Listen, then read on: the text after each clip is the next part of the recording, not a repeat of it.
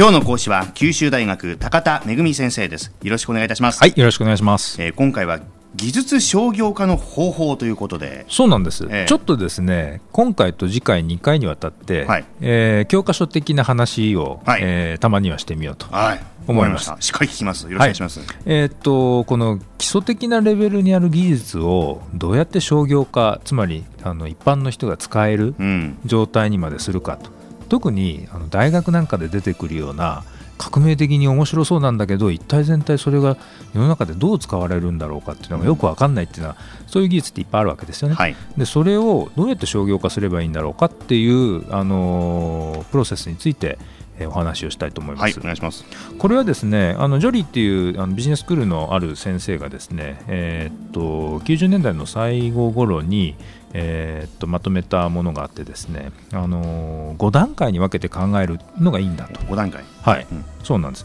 で最初の段階から一気にその消費者の手元になんていうですね5段跳びやろうとすると、うん。そんなの難易度高いし、はい。方向を誤って、あのなんか谷底に落ちちゃうわけですよね。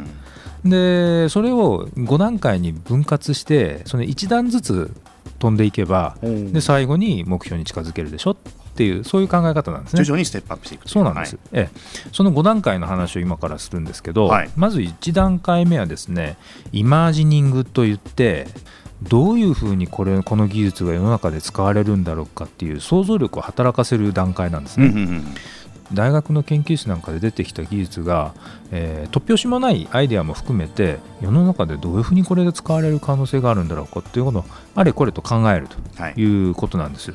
でよくですねあるのは何々大学がこれこれを発見とかっつって、うん。えーあるじゃないですか、はいはい。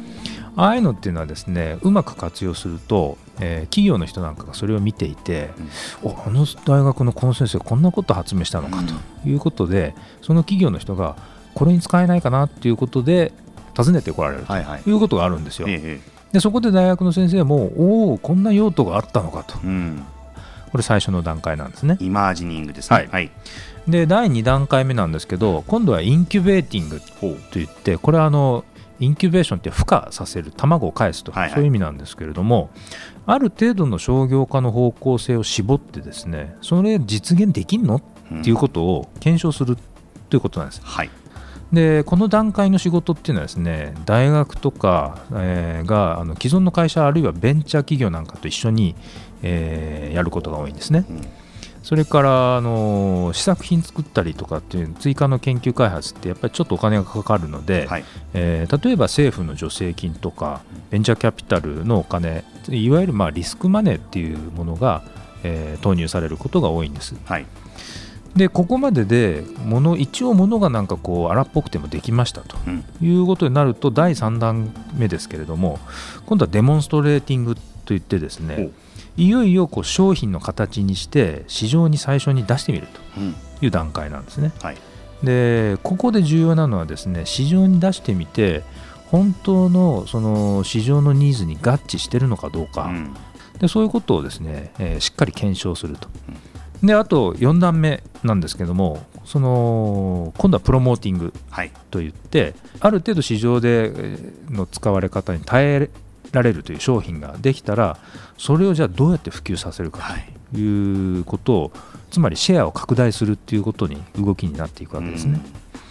で最後の5段階目っていうのはサステイニングって言ってこれは市場の規模市場のシェアを維持するといいうことなんです。えでうかうかしてるとすぐライバルに追い越されたりするんでで市場のシェアっていうのはですね一旦確保したら死守すると。でそうするとやっぱりこう魅力的なこうバージョンアップをあの定期的に繰り返したりですね、うん。あるいは製品のラインナップを増やしたりっていうことで市場での地位っていうのをですね維持していくとはいいうことが重要なんです。お以上のこれ5つの段階を踏むということですねそうなんです、ええでそれぞれの段階っていうのはですねやっぱりやること全然違うんですよね。うんやることが全然違うので最初に申し上げたように一足飛びに1段目から5段目に行くんじゃなくって、え1段ずつきちんとあのやるべきことをやって次の段階に進むとうんいうことが重要なんです。うんうんうんでやっぱり特に難しいのがですね、あのー最初のイマージニングっていうこういろいろ想像力働かせる段階から、インキュベーティングっていうその実際にプロトタイプを作ってみて、うん。あのそのものがこううまく動くのかどうか確かめてみるとか、ええ。市場でちゃんとこう多少関心を持ってもらえるのかどうかを確かめるっていうそういう段階なんですね。うん。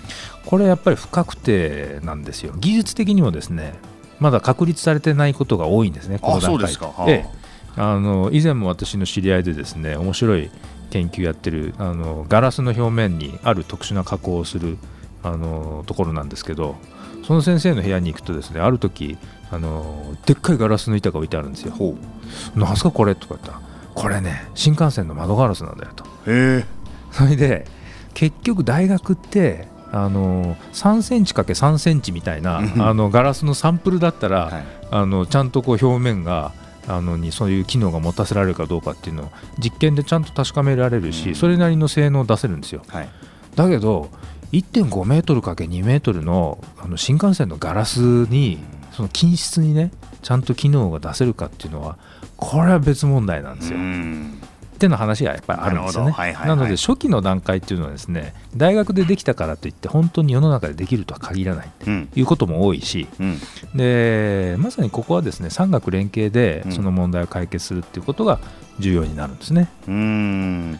もちろんやっぱ大学でもって研究開発ももちろんこれ大事だけれどもそれだけじゃどうにもならない部分もあるんで産学連携でそれをフォローして、えーね、市場のものにしていこうとみんなのものにしていこうと。そうなんです。いう動きということでよろしいんですかね。はい、はい次回はまたこの話のじゃあ続きということでそうですね。ということで今朝は九州大学高田恵先生でしたありがとうございました。はい、ありがとうございました。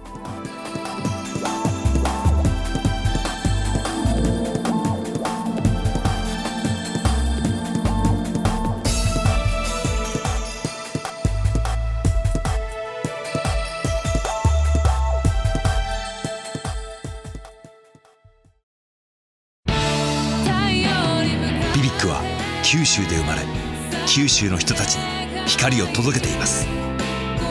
九州のお客様が光り輝くように。それが QTnet の変わらない思いです。キラキラつながる QTnet。